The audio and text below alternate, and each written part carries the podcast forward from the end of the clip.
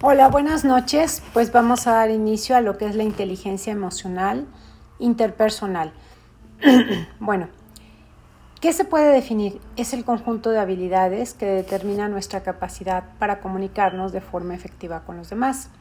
Lo primero que se debe decir es que dentro de este tipo de inteligencia, tanto en el caso del perro como en el resto de las especies, existen dos posibilidades, es decir, o dos tipos de relación la intraespecífica con ejemplares de su misma especie y la interespecífica con individuos pertenecientes a otras especies. Todos conocemos personas con un gran don de gente que se relacionan muy bien con otras personas, pero tienen esas escasas habilidades para tratar con individuos de otras especies. Y también conocemos gente que tiene sus competencias comunicativas más desarrolladas para comunicarse con animales que con otras personas.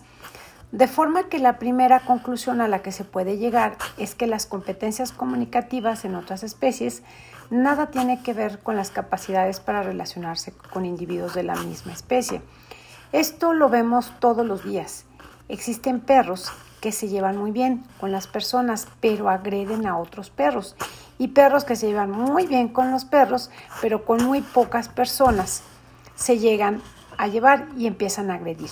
Entonces es evidente que el hecho de que se produzcan estas conductas intervienen a muchos factores. Una socialización inadecuada, de que en los primeros cuatro meses no se socializó, no se hizo una neuroplasticidad para que el perro adquiriera esa experiencia y pudiera traerla en el cualquier momento en que él estuviera frente al estímulo. Ese temperamento miedoso, que es más que nada heredado, esa conductas conductuales determinadas genéticas, esas fobias, esas experiencias traumáticas que no son otra cosa que son las creencias del perro. Eso es lo que le llamamos el carácter, que aprendió, de dónde, de quién, cómo, cuándo. Y obviamente, pues el lenguaje corporal que expresa, ¿no? Porque en la forma en la que él se siente es en la forma en la que va a comunicar. Y es nuestra obligación aprender a decodificar su, su emoción, cómo es que él se siente. Pero lo cierto es que independientemente de estos factores, cada individuo posee unos niveles concretos de inteligencia emocional e intrapersonal que ya he, ya he venido explicando. Entonces, de tres aspectos fundamentales se van a determinar sus habilidades de comunicación con otros individuos. Independientemente de la especie que sean, estos factores van a ser la empatía, la sintonización y la sincronización. Estos tres aspectos van a determinar la calidad de la efectividad de las competencias de cada individuo para establecer relaciones y por lo tanto poder comunicarse con otros. Cuando hablamos de empatía, consiste en la habilidad de percibir, entender el estado emocional, sentimientos y necesidades de otros.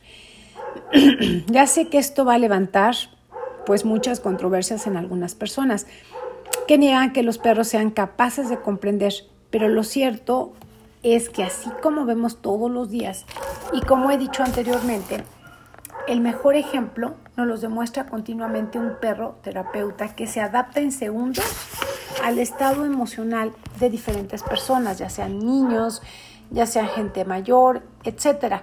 Si un perro entra a una aula con 15 niños, por ejemplo, no todos van a responder igual ante la llegada del perro. Algunos se les echarán encima, algunos lo abrazarán, algunos lo tirarán de los pelos, otros gritarán, otros permanecerán indiferentes, otros sentirán temor, en fin. Otros permanecerán a lo mejor sin sentir nada. Entonces es evidente que el perro no puede interactuar con todos de la misma forma, porque si no sería un desastre. El perro debe percibir evaluar y entender ese estado emocional de cada niño antes de interactuar con él. Y con eso determinar las diferentes técnicas de acercamiento que el perro empleará con cada uno de los niños. Voy a relatar un caso que sucedió hace un año en el que yo había ido a llevar un perro a casa de un cliente y como casi siempre llevo a alguno de los perros de clientes, ¿no? Entonces, cuando volvimos, entramos a la casa del cliente, se dejó el coche en el parking y un cesto para, y un seto para el parking, ¿no? La zona de la vivienda. Entonces yo oí hablar que no se podía identificar de quién se trataba. En una puerta que conectaba el parking con la zona de la casa, pues siempre entran corriendo y saludando a todo mundo, como diciendo, hey, estoy aquí, háganme caso, el perrito, ¿no? Pero cuando llegamos a ese porche de la casa, me di cuenta que había unos amigos. Entonces yo hablaba con una amiga y ella lloraba sin cesar. Y ahí es cuando en ese momento el perro que yo llevaba con mi cliente se frenó en seco, la miró y se sentó a su lado. Y a los pocos segundos se levantó sobre patas traseras y apoyó suavemente sus patas delanteras en una pierna de esta persona. Entonces esta persona seguía llorando, pero comenzó a acariciar a Pepe en la cabeza, o sea, al perrito que llevaba, y lo cogió y lo subió en su regazo. El perro comenzó a lamerle las lágrimas que corrían sobre sus mejillas y a darle la pata con mucha suavidad. Entonces esa amiga lo abrazó y así permanecieron por unos segundos. Entonces, pues yo me enteré que esa persona se le había muerto su perro y por una dilatación del estómago, ¿no? Que ya después se hablará de lo que es la torsión gástrica y por eso estaba desconsolada. Pues a mí no me lo tuvieron que contar, sin embargo el perro detectó inmediatamente ese estado emocional de esta persona y actuó en consecuencia modificando su estado emocional para sintonizar con ella. Cuando se llegó con el perro, pues no sabía yo nada tampoco y este actuaba como si llegáramos a un lugar donde no había señales ni órdenes y simplemente percibió ese estado emocional y la necesidad de esa persona que tomó la iniciativa para actuar según le dictaban sus competencias emocionales e interpersonales. Aquí es que no sé si ya han pasado ustedes en alguna situación en donde estén llorando y pues el perro viene y pues los consuela, ¿no? Como si fuese pues ahora sí que su basurero emocional. Este es un claro ejemplo, ¿no? Entonces esto nos lleva a la conclusión de que la empatía está muy relacionada con la autoconciencia, porque para poder adecuar el estado emocional al otro es absolutamente impredecible, imprescindible, perdón, ser consciente de cuál es el estado emocional anímico propio para poderlo modificar. Por otro lado, la empatía también está muy relacionada con la anticipación, porque para que sea realmente efectiva es necesario anticipar tanto el estado emocional del otro como su respuesta conductual para que dé resultado y que sea positivo. Entonces esto es impredecible para un adiestrador de perros porque si no es capaz de anticipar una conducta del perro, cuando quiera actuar será demasiado tarde. Lo más importante es la empatía. No es que un perro perciba el estado emocional de otro perro u otra persona. Lo realmente importante es que sepa comunicarle y transmitirle al perro o la otra persona que ha captado su estado de ánimo, ¿por qué no serviría de nada captarlo si no hacemos saber al otro? Para eso es impredecible las competencias de destreza social que he venido citando anteriormente. Y entonces la empatía es un proceso bidireccional. No sirve de nada que las dos partes empaticen si una no la hace. Bien, vamos a hablar de la sintonización. Como se ha venido comentando, la empatía por parte de un perro no sirve de nada si el otro individuo no está interactuando, no la recibe de forma en el que se pueda sintonizar. Es el paso siguiente de la empatía y consiste en esa capacidad de un perro para comunicar a otro individuo que ha captado su estado emocional, que lo entiende, que lo comparte. Entonces debe recordar que la inteligencia emocional consiste en la capacidad de percibir, entender, gestionar, modificar los estados de ánimos propios y ajenos. Por lo tanto, para poder modificar ese estado anímico de otro individuo, es necesario que se produzcan los cuatro pasos descritos anteriormente. En primer lugar, el perro debe de ser consciente de sus propias emociones. En segundo lugar, debe tener la capacidad de regular sus propias emociones. En tercer lugar, lo ocupa la capacidad para automotivarse, para relacionarse con otro individuo. En cuarto lugar, lo ocupa la capacidad del perro de reconocer ese estado emocional del individuo con el que está interactuando.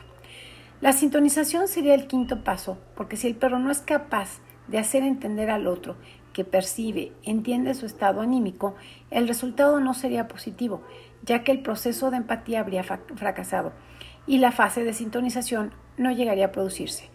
Debemos tener muy presente que los perros son detallistas visuales y que el lenguaje corporal es fundamental tanto para que el perro pueda entender el estado emocional del otro como para poder comunicarse lo que ha entendido.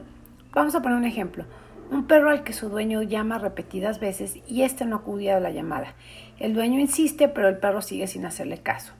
Progresivamente el dueño se va enfadando, cambia su tono de voz, su lenguaje corporal, se va endureciendo, se va volviendo más agresivo y entonces el perro cambia la actitud.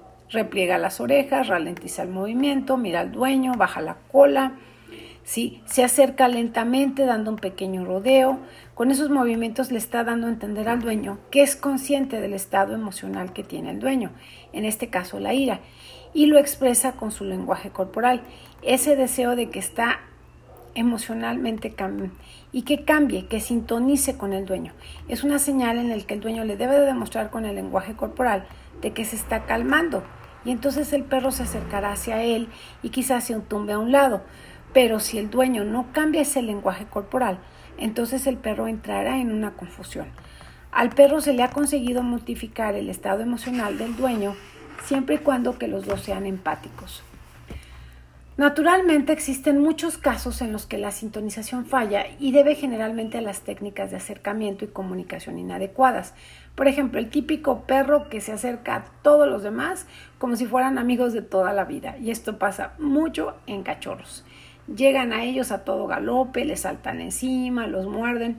Y pues muchas veces esto intenta o termina en intentos de agresión por parte del otro perro. No existe el super yo, pero sí aprenden a decir un hasta aquí llegas.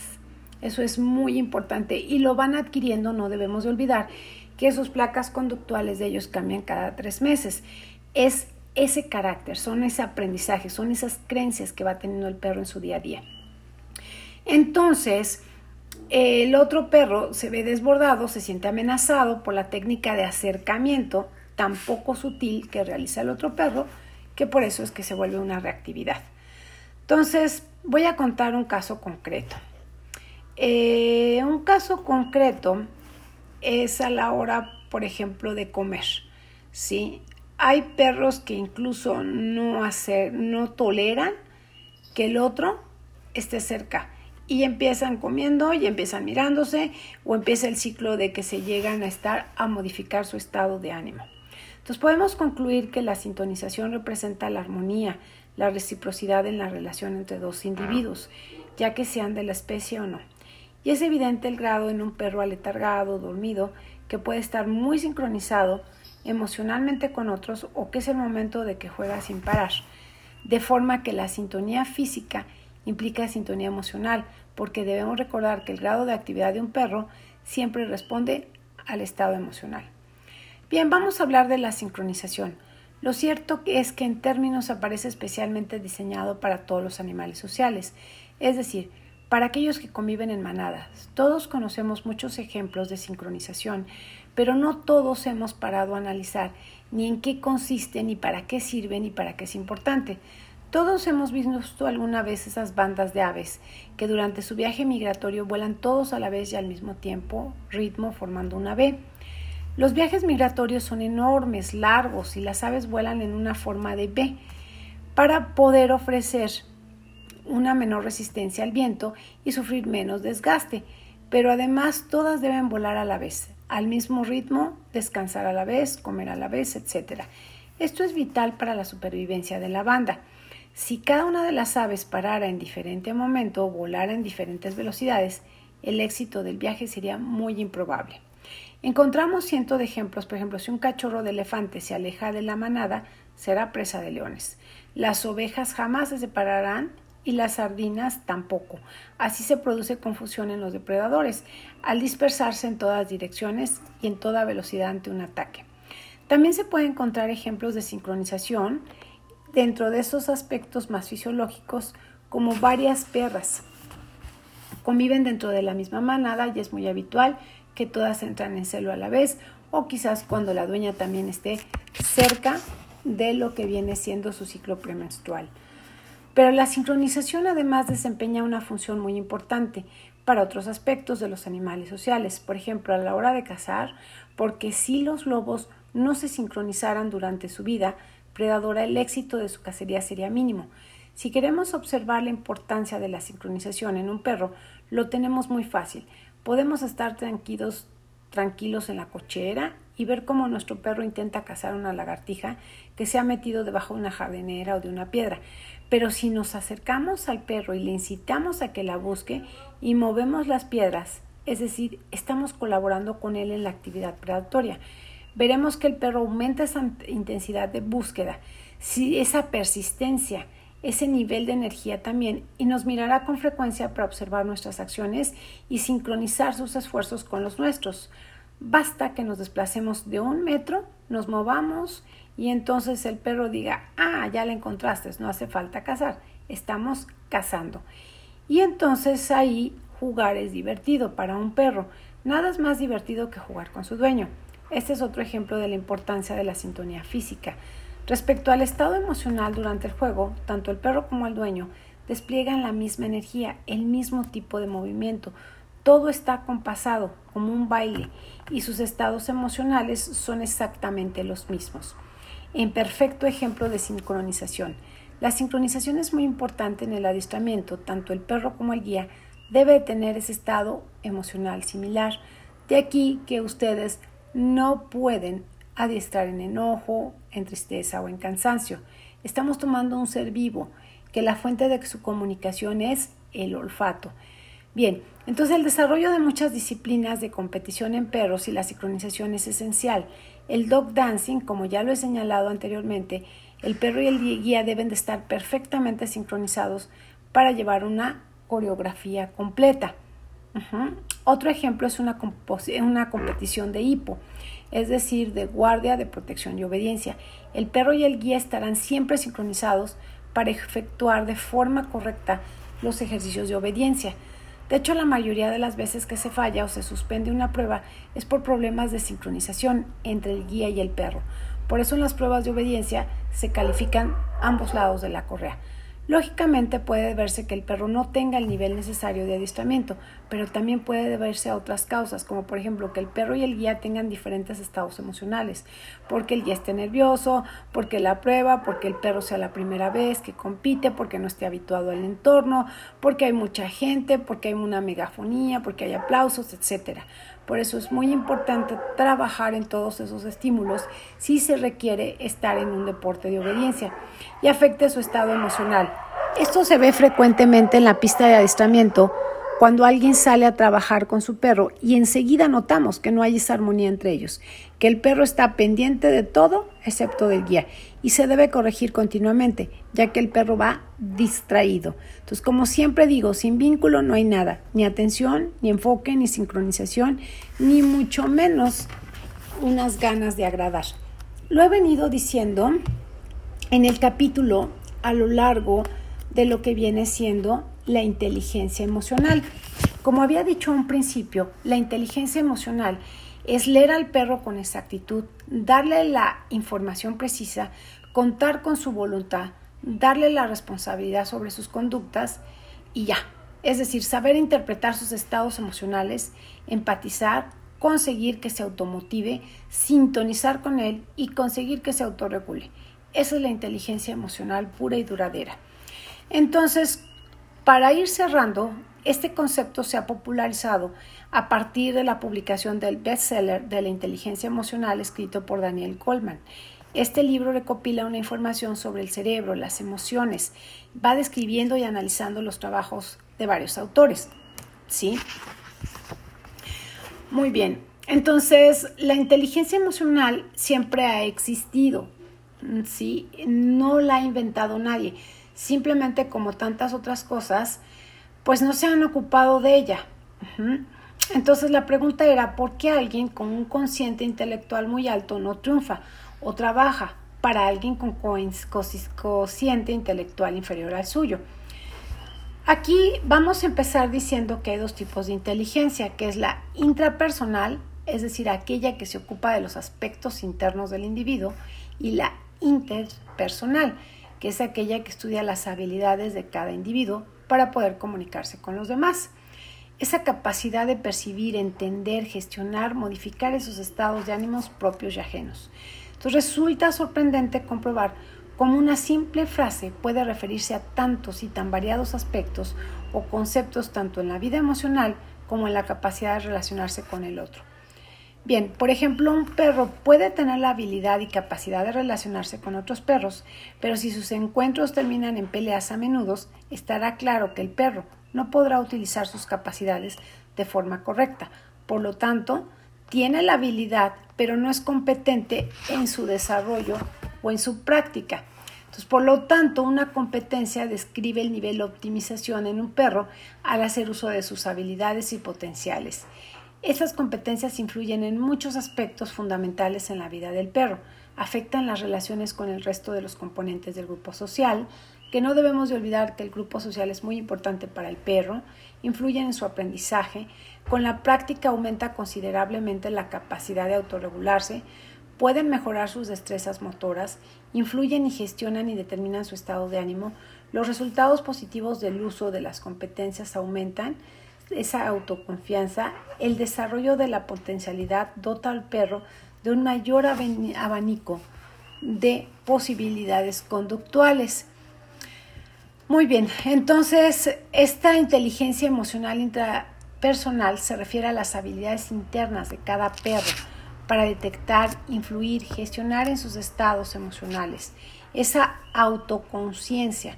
Cuando hablamos de la autoconciencia, es esa parte de pensamientos sobre nuestras emociones. La autoconciencia consiste en reconocer esos estados de ánimo tanto propios Ajá, como ajenos. Entonces, aquí el perro identifica su estado emocional en el que él se encuentra y expresará su conducta. ¿sí? En la forma que habla una persona es en la forma en la que se siente. Los estados emocionales no aparecen por arte de magia. Siempre hay una causa y también resulta evidente que el efecto que causan en el perro sean esa expresión conductual dependen directamente de ese carácter, porque en función de lo que la conducta del perro está influenciada en mayor o menor, ¿sí? Eh, convivencia emocional. Entonces, de esto dependerá el aprendizaje y el comportamiento del perro. Hay que enseñarlo a que se autorregule. Para una autorregulación la clave está en el autocontrol. Es muy importante enseñarle autocontrol al perro. Los problemas relacionados con autocontrol pueden ser por exceso de reacciones bruscas, exageradas, violentas, extremas, viscerales, lógicamente esas respuestas que están determinadas por un umbral de respuesta, donde el perro esté frente a diferentes estímulos o situaciones, pero pueda estar influido por otros factores, es decir, aquellos perros que sientan que siendo adultos se comportan como cachorros y otras pueden ser temperamento miedoso, temperamento este, de energía nerviosa, una socialización inadecuada, miedos, fobias, etc. Y por defecto va a haber una apatía, una falta de respuesta, una estimulación, una baja intensidad, un abatimiento, una inflexibilidad conductual. Entonces la capacidad de recuperación del perro frente a un estímulo o evento estresante. Bien, aquí es evidente que tomemos en cuenta que en el autocontrol hay varios aspectos, la consistencia, el aprendizaje, la concentración, la adaptabilidad, la individualidad, la eficiencia.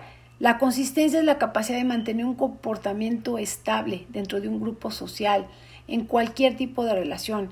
El aprendizaje es esa capacidad de adecuar y mantener ese estado emocional de acuerdo a la exigencia. La concentración es mantenerse enfocado en la realización de una tarea, ignorando los estímulos del entorno. La adaptabilidad es la capacidad de ajustar la conducta a las variaciones del entorno. La individualidad es esa forma específica de desarrollar técnicas de acercamiento y acentuación concretas. Y la eficiencia es esa excelencia de desarrollo de una tarea, de una función, asumiendo la responsabilidad y el autocontrol. Bien, entonces, eh, por ejemplo, si un perro se le ordena que se eche y se quede quieto, este debe de autocontrolarse para no perseguir la pelota que lancemos o si alguien lo llama. Si un perro detector de explosivos, él debe de autocontrolarse para no ir y tocar la caja o la bolsa. Si, si estamos trabajando con un perro de casa, también no debe de dar rienda suelta a su instinto, porque le alejará de su dueño y lo espantará, ¿sí? A las presas. Eh, por ejemplo, un perro de Mondiorrin, este estará guardando el objeto que debe de controlar y si se acerca el figurante, pues no lo va a perseguir. Simple y sencillamente tiene que controlarse antes de perseguir al figurante, porque si no le podrían robar lo que es el, el objeto que está cuidando. Cuando se habla de motivación, se señala que la motivación va seguida de la emoción y esto de la conducta. Entonces, cuando hablamos de esto, las emociones se sienten en el perro y se produce la automotivación, se desencadena la conducta. La motivación puede producirse debido únicamente a factores internos o resultado de una estimulación externa, que puede ser debido a una necesidad fisiológica, por ejemplo hambre, que hace que el perro se automotive para encontrar la comida. Por eso trabajo el olfato, por eso trabajo Calming Cap, por eso trabajo el enriquecimiento del ambiente, porque es el olfato su principal inteligencia, porque es el olfato donde ahí va a regular esa parte, ¿no? Entonces, si el perro le vino un olor de una hembra en celo, pues se verá motivado para seguirla. Ahí es cuando sigue la eh, castración. Muy bien, las personas podemos tener la motivación para realizar, realizar tareas a largo plazo. En este caso, lo que hacemos es definir una meta, un objetivo y posteriormente un impulso de logro. Una persona puede decidir, por ejemplo, estudiar una carrera, establecer como objetivo graduarse y deberá mantenerse durante varios años ese impulso logrado necesario para conseguir finalmente ese objetivo que la llevó a tener un esfuerzo. Así es con el perro, se debe tener en cuenta aquellas conductas que se relacionan con estímulos incondicionados. Entonces no hace falta decir que la motivación es el pilar básico en el adiestramiento. Conviene recordar que está muy relacionada con algunos aspectos muy importantes como la intensidad y la persistencia, es decir, qué determina el grado, la implicación y la determinación del perro en el desarrollo de una tarea. Lógicamente esa intensidad como la persistencia son cualidades muy deseadas para el desarrollo de distintas tareas. Por otro lado, la motivación también está muy relacionada con la iniciativa, porque es la motivación del perro la que genera esa conducta, por lo tanto hace que el perro decida actuar o no. Podemos definir la iniciativa como la capacidad resolutiva del perro y podemos decir que es una cualidad personal que está determinada tanto por temperamento heredado como experiencias que el perro ha adquirido. Por eso es muy importante trabajarlo desde cachorros. Asimismo, la, la, motivación contiene el aspecto importante sobre el grupo social con el que el perro convive. Evidentemente, esto se observa más fácilmente en manadas de libertad. Lo cierto es que existe esa motivación conjunta donde los integrantes de ese grupo social desarrollan ciertas tareas para expulsar un intruso, para cazar, etc. Muy bien, pues espero que haya quedado clara esta pequeña interacción de lo que es la inteligencia emocional. Y bueno, estuve hablando en un podcast anterior los tipos de inteligencia que son importantísimos, las inteligencias múltiples. También estaré haciendo otro podcast donde voy a hablar un poquito sobre lo que es el secuestro emocional. El secuestro emocional es la información preveniente del entorno que es percibida por el tálamo y desde ahí pasa a la corteza cerebral. Sin embargo, es la parte de información que pasa en el centro regulador de emociones y desata la amígdala, que es como esa alarma de coche, y da la función de emoción. Es la que causa que actúe, que corra o que se congele. Eh, puede ser de forma irreflexiva, de forma inconsciente o de forma refleja de que el individuo entre en un estado de pánico, de miedo o de emoción. Esa parte ya la estaré hablando un poquito más. Es muy importante conocerlo, pero bueno, se llamará Cada perro un mundo. Gracias por su atención. Saludos.